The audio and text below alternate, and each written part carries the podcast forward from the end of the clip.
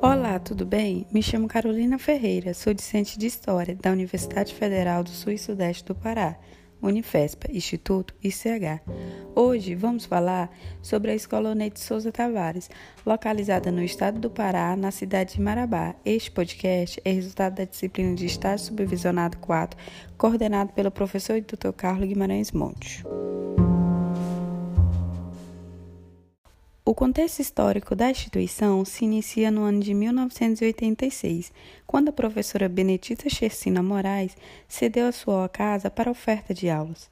Posteriormente, com a ajuda da Secretaria Municipal de Educação, SEMED, foi construído um prédio fixo em um terreno da Folha 30, agregando seis salas de aula e atendendo ao público de primeiro ao quarto ano, agora com o nome de Nossa Senhora das Graças.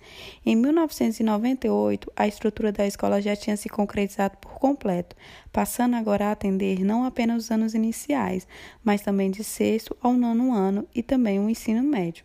Já com o atual nome sugerido pela professora Ângela Bezerra, os dados apresentados pelo projeto político-pedagógico do ano de 2011 apontam que a referida escola também contém mais de 1.500 alunos advindos das mais diversas localidades.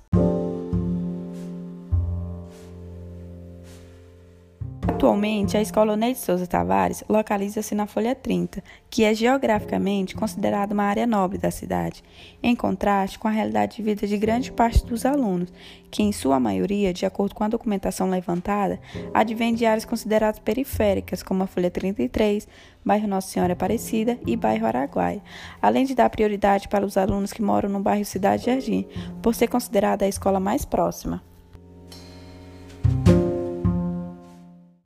PPP da escola indica que a realidade das famílias que fazem parte da instituição possuem, em sua maioria, média de um a dois filhos matriculados na escola, com uma família grande, entre quatro ou mais pessoas vivendo com um salário mínimo ou menos de um salário.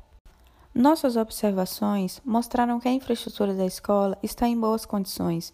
Conta com 12 salas de aula, além de um laboratório de informática, biblioteca, sala de professores e direção, além de uma quadra de esporte semi-coberta.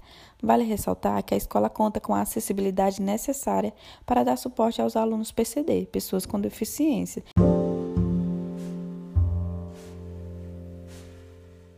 Segundo os dados coletados no IDEP, o principal indicador de qualidade de educação básica no Brasil, a Escola Alneide Souza Tavares alcançou seus menores índices educacionais nos anos iniciais de 2005 a 2009, com um percentual de 2,8 a 3,5 Todavia, esse número começou a crescer a partir do ano de 2015, alcançando sua maior média de 3,9, ficando acima da projeção feita pelo IDEB e abaixo somente 1% do município de Marabá.